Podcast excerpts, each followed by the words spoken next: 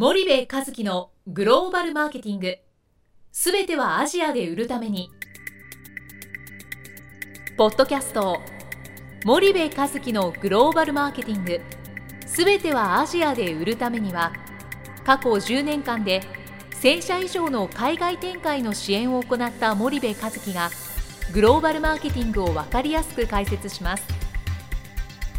グローバルマーケティングとは世界のニーズに応えて利益を上げること。アジアで売るためにはものづくりプラスグローバルマーケティングを武器とした戦略を持たなければなりません。日本には素晴らしい企業が多く存在します。その企業とともにアジア市場を目指したい。再びジャパンアズナンバーワンと呼ばれる時代を作りたい。森部和樹はそんな思いを持ちながらこの番組を皆様にお届けいたします。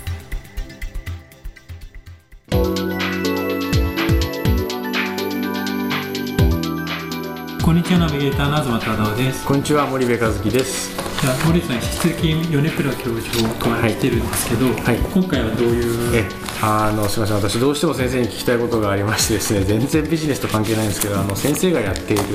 ザ・サーチング・クランベリーズというバンドのお話を柔らかいところからちょっと今回入れたらなと思うんですけど先生、そうバンドをやってるんですか、バンドやってました。いや、ねえー僕が大学時代に、はい。これもねすごい渋い「はい。We Shall Be Released」っていうですね、はい。はいボブ・ディランの「I Shall Be Released」がもじったバンドをやってたんですけど、その時のバンドの仲間に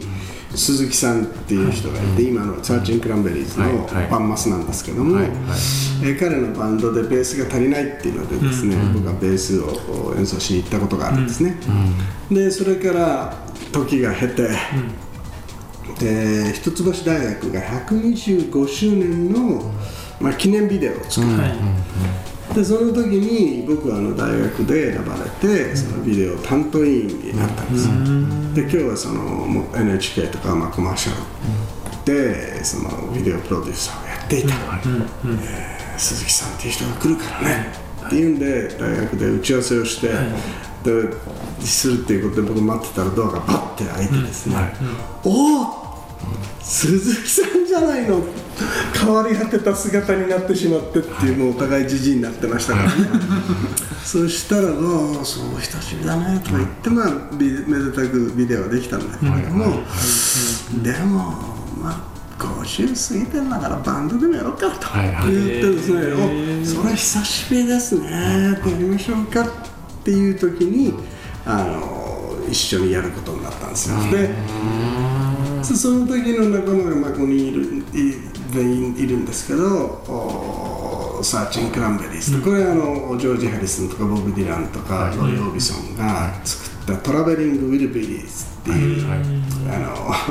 バンドがあって、それにもじって、あのサーチング・クランベリーズ、クランベリー兄弟、まあ探し求めるクランベリー兄弟という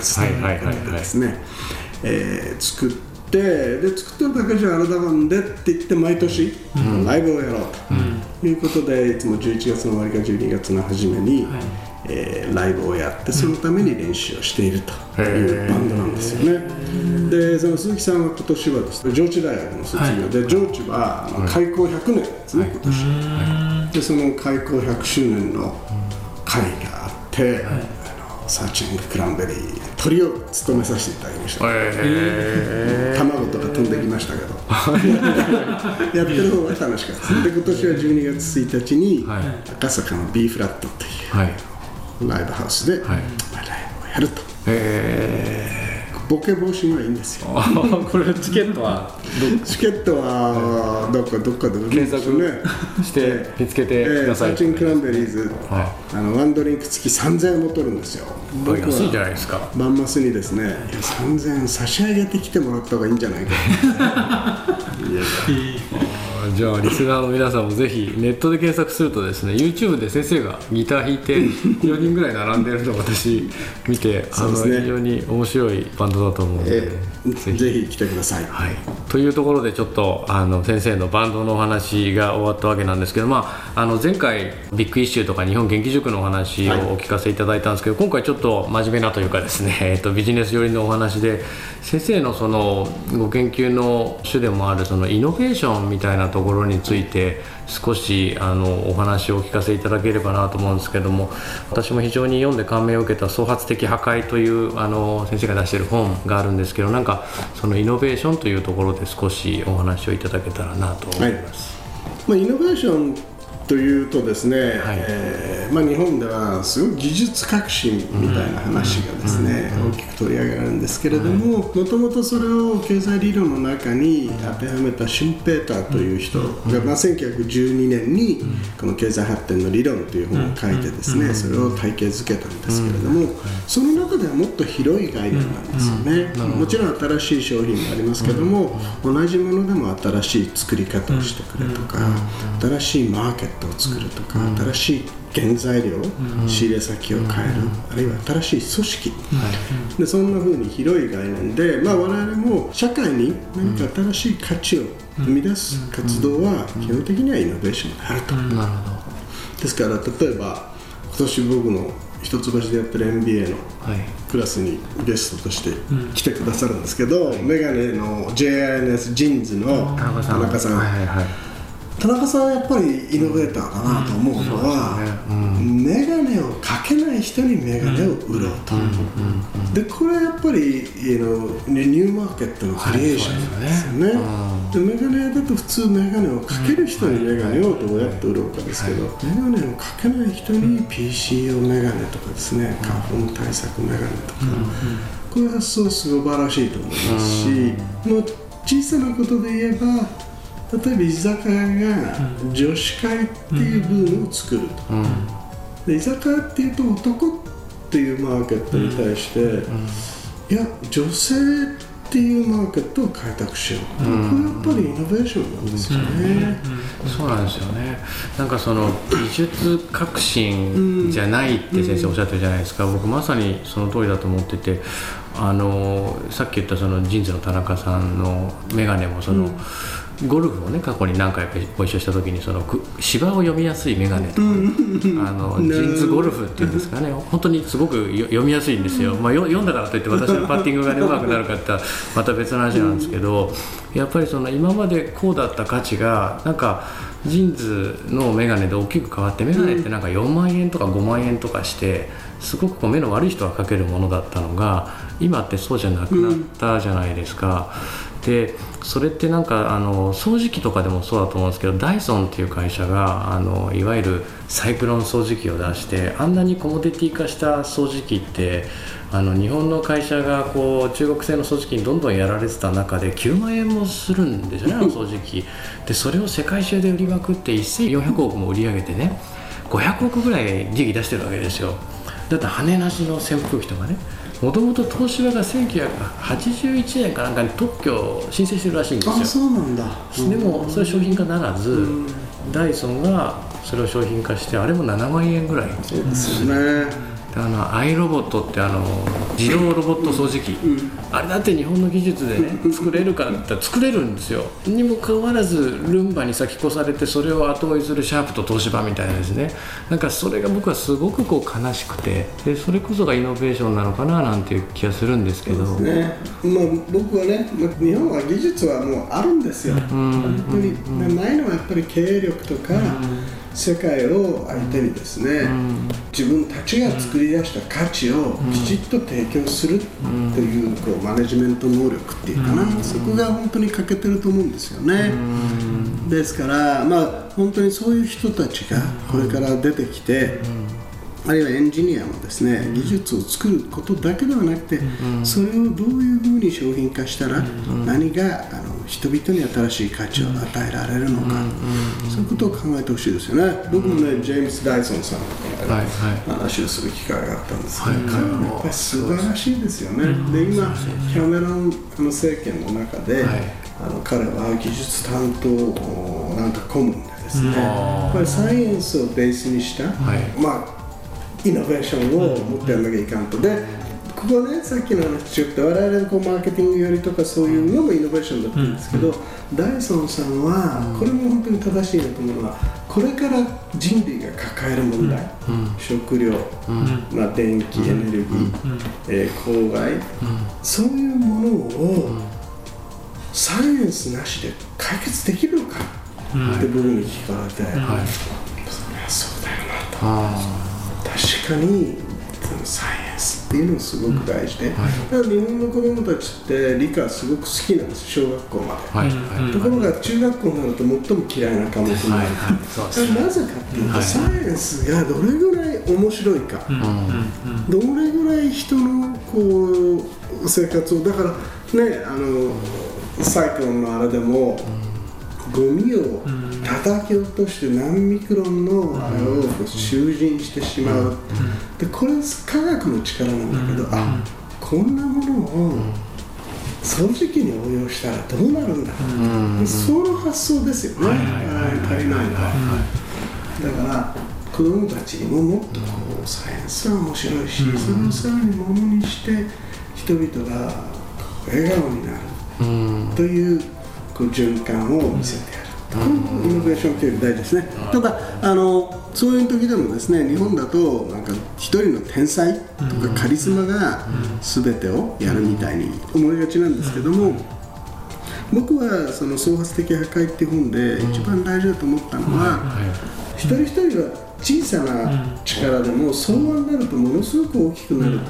大きな変化をもたらせるっていうのが、その複雑系科学でいう創発、イマージェンスっていうことなんですね、で今の日本で必要なのは、なんかたった一人のカリスマリーダーが出てきて日本をいっぺんに変えてくれるということをこう幻のように思い描くんではなくて、一人一人がプロフェッショナル、昨日より今日今日より明日、自分の価値を守っていける、という小さな集団であれば、それが相和になったら日本ってすごい国になる、だからその GDP 一人当たりの GDP でいうと、1980年に日本は17位ぐらいだった、でそれが1995年ぐらいまでに3位になって、でこの3位は本当にすごいことだったんですよね、1億人を超す、そうですね。でそれがまた17位に戻ってしまったと、で一昨年中国に抜かれた、で中国に抜かれても向こうは人口が14億ぐらいいるわけですから、まあ1人にしてみれば日本のやっと10 11分の1ぐらいになった。と。で一人一人が問題なんで、日本人がですねさっきのプロフェッショナリズムじゃないですけど去年より今年今年より来年、一人一人が付加価値を守っていれば、17位に落ちるなんていうことはないんですよ、総額で抜かれる抜かれなら全然問題ない。一人一人なんですよ、だから、まあ、元気塾もそうなんですけど、一人一人がプロになる。一人一人がだからそれはねなんかプロっていうと、まあ、弁護士とかそういう話に聞こえますけど、僕はそば職人だっていいし植木屋さんだっていいんですよ、彼らがやっぱり去年より今年の方が、より高い価値を顧客に提供してる、あるいはそれを多くの人々が感謝して受け止めていれば、一人一人の GDP が下落するなんてありえないんですよね、人口が減ってるからしょうがないでしょっていうけど、人口だって一人一人に割れば、世界で今1位はね、よ42万人しかいないルクセンブルクなんですけど、別に人口が小さい。のは関係ない。んですよ。まあそんなことを思うとですね、イノベーションっていうのは、まあ、いろんな広い定義にして、何しろ自分一人一人が付加価値を上げていく、自分の価値あるいは顧客に提供する価値をどうやって上げていくかっていうことを真剣に考えれば、あのまあ、そのこと自身がイノベーションだと思うんですよね。なるほどなるほどなるほどなんか本の中であの静かなるジャスミン革命とかパラダイムチェンジとイノベーションの重要性みたいなことをそう書かれてて私すごくあの面白い章だと思って、あと世界から学ぶみたいな話もあったんですけど、まあ、詳しくはリスナーの皆さんも読んでいただければと思うんですけどもこの辺って今まさに先生がおっしゃったようなことなんですよね。そうですね。ですから、まあね、ジャスミン革命も終わった後が大変だっていうのは分かったんですけど、あの時に僕が見たのは、その CIA が30年かかって倒したいと思っていうん。はい。たはいあのリビアのカダフィ首相とかですね、それからムバラク政権、40年も独裁続けたムバラク政権があれだけ言論統制とかですね、すごい力を持ってしても、やっぱり Facebook とか Twitter の小さなつぶやきの前には勝てなかった。でこれねすごいことが起こったなと思ったんですよ。だからそれをいうことでやっぱり日本もあの誰か一人じゃなくてこれおかしいよね、こんなことがあっていいんだろうか、原発って本当に進めていいの？っていう一人一人のつぶやきがやっぱり大きなパワーになっていく。ということを込めたんですが確かにね破壊が起こりました、でも想像のプロセスが実は今中東は大変ですね、これはね破壊総括的破壊です。ね総括的創造、これはまた違うモデルが必要なのかな、なるほどなるほど。それはやっぱり我々がこう課せられているところで。でその時にやっぱり価値創造ですよね、本当に先ほどの第三の事例もいい話だと思うんですよね、やっぱり掃除機で1300億売り上げるときね、ですよ。うん。あのー安売りしない。でこの間ね、はいスイスをはい研究している僕の同僚が江藤さんっていうはい教授が一つ欲しいイノベーション研究センターにいるんですけどスイスなんかの国の作り方も面白いですよね。だからあのみんなが知ってるようにあのフランク・ミューラーなんてね、ジェノバのその魔法時計師とか言うんだけど、フランク・ミューラーなんて16世紀ぐらいからある車あの会社かと思ったので、1990年にできた会社だ、で1個ね何十万何百万もするのが売れてて、ね日本のね、はい。あの電波時計、10万年に1秒しか狂わないと。だから何なんだ。それが3万円でドン・キホーテで売られてて、い下手したら1年に1秒も狂う時計が何百万円って売られてると、だから価値を作るというところなんですよね。確かにその時計の世界でいうと1980年代にクォーツが出てきてね、スイスの時計メーカーっていうのは壊壊滅滅ししたたってて言われたのが、それがそのトゥールビヨンとか言ってその時間狂わないとかって言ったって電波時計にはかなわないわけじゃないですか。それが1000万とかねパテックフィリップとかバシュロンコンスタントとかいっぱいいますよね。あれがやっぱり僕そのヨヨーロッパの凄さだなと思ってそうですね、価値を作る。うん。で車もそうなんですけど今中国含めていわゆる車作れるメーカーってのは世界中にあの100も200もあって、でテレビすら単なる受像機になってしまっている中でこういかにそのものにバリューをこう持たせるか。多分あのベンツとかベントレーとかロールスロイスって新興国で車の需要が伸びつつもあの安い車って作る必要がないですよね。けど日本のあのメーカーさん、まあ、車に限らずどこもそうなんですけどこうコモディティかドリームプロダクトかどっちかに分類しなさいっていうとおそらく大半がこうコモディティかのところに分類されてしまってでそこで韓国とか中国とかこう出てきて戦っていく苦しさをなんかその先生の言うイノベーションでねバーンと変えていくと技術はあるわけじゃないですか。そうするとなんかよりいいものがねいいいい日本のこの未来っていうのは見えてくるんじゃないかなっていう気がするんですよね。まあ、2つあって大事なことは、要するに日本の国内をもう起点にしないっていうことですよね、世界を初めからマーケットとして相手にすると、でその時に今度は逆に言うと本当に日本の強いのは何なのか、だから僕はねそのレクサスが初め出てきて、ヨーロッパとかみんなねそのミニベンツとか呼ばれてたんだけど、レクサスハイブリッドが出てきた時に、ああこれは日本は勝てるかもしれない、なぜかっていうとハイブリッドっていう技術がまだヨーロッパなかったね、今、ディーゼルが出てきたんで、彼らも簡単には引き下がらないと思うけれど、あの僕はね、ヨルダンに行った時に、ハッサン皇太子がベンツに乗ってて、僕はハッサン皇太子に、恥だと、ね、中東の人間こそレクサスハイブリッドに乗るべきだって言ったわけ、要するにガソリンが一番大事な国っていうのは、彼らなんですよね。でその時にあのいやって言ったらばお付きの人が「いや注文したけど待ってるのが半年かかるって言われてるんだ」って言われた時にああこれはすごいなと。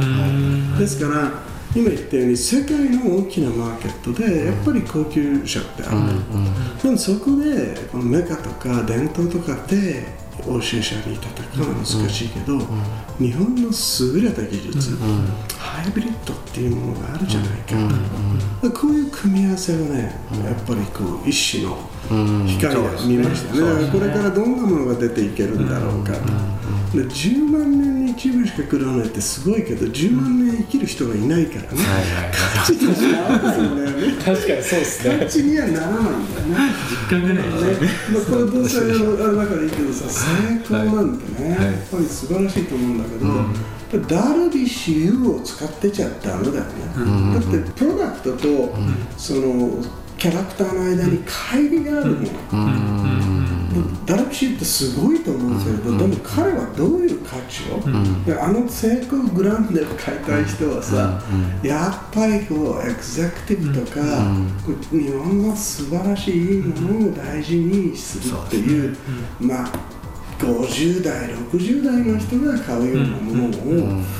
価値訴求できてないと思ったね、もしそういう例えば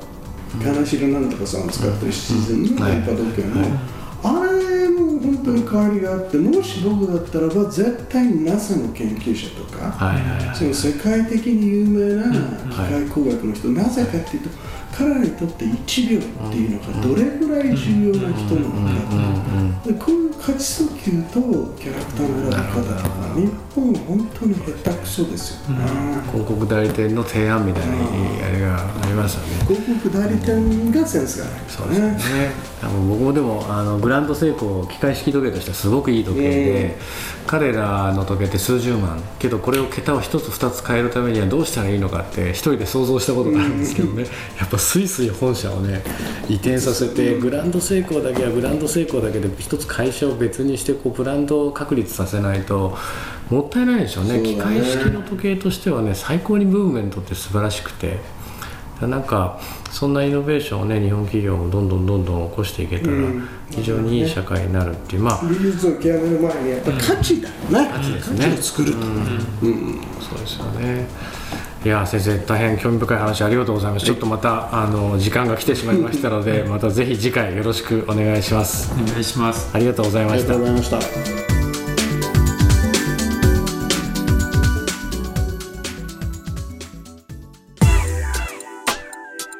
本日のポッドキャストはいかがでしたか？番組では森部一樹への質問をお待ちしておりますご質問は podcast アットマーク spydergrp.com ポッドキャストアットマークスパイダー grp.com までお申し込みください。たくさんのご質問をお待ちしております。それではまた次回お目にかかりましょう。